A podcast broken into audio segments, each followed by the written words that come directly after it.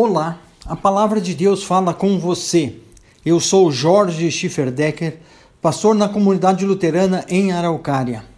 O tema da nossa reflexão de hoje é: O reinado de Deus é diferente de tudo o que se pôde experimentar até hoje e requer persistência na espera do domínio definitivo de Deus.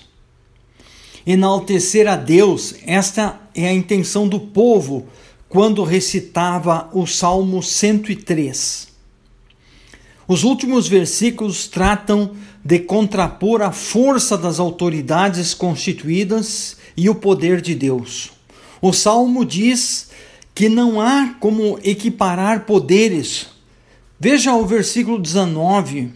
O Senhor tem estabelecido o seu trono nos céus e o seu reino domina sobre tudo. Salmo 103, versículo 19.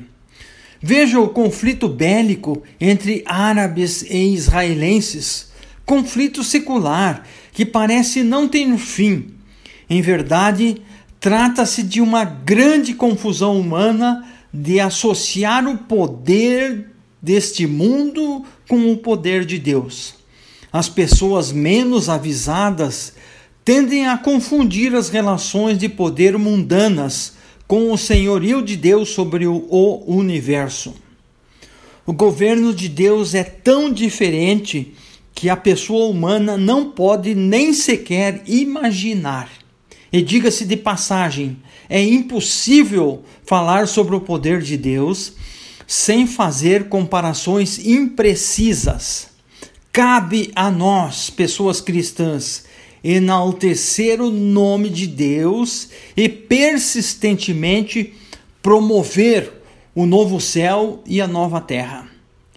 A manifestação de louvor a Deus registrado no Salmo 103 é também uma declaração de esperança cantada pelo salmista. A afirmação de que o trono de Deus está acima de tudo significa que há totalmente outro modo de conceber o mundo, as relações entre as pessoas, outra forma de exercer o poder, que somente Deus, em sua graça, misericórdia e amor, pode exercer sobre toda a criação. É totalmente outro mundo a ser vivido e gerado pela autoridade de Deus. Amém.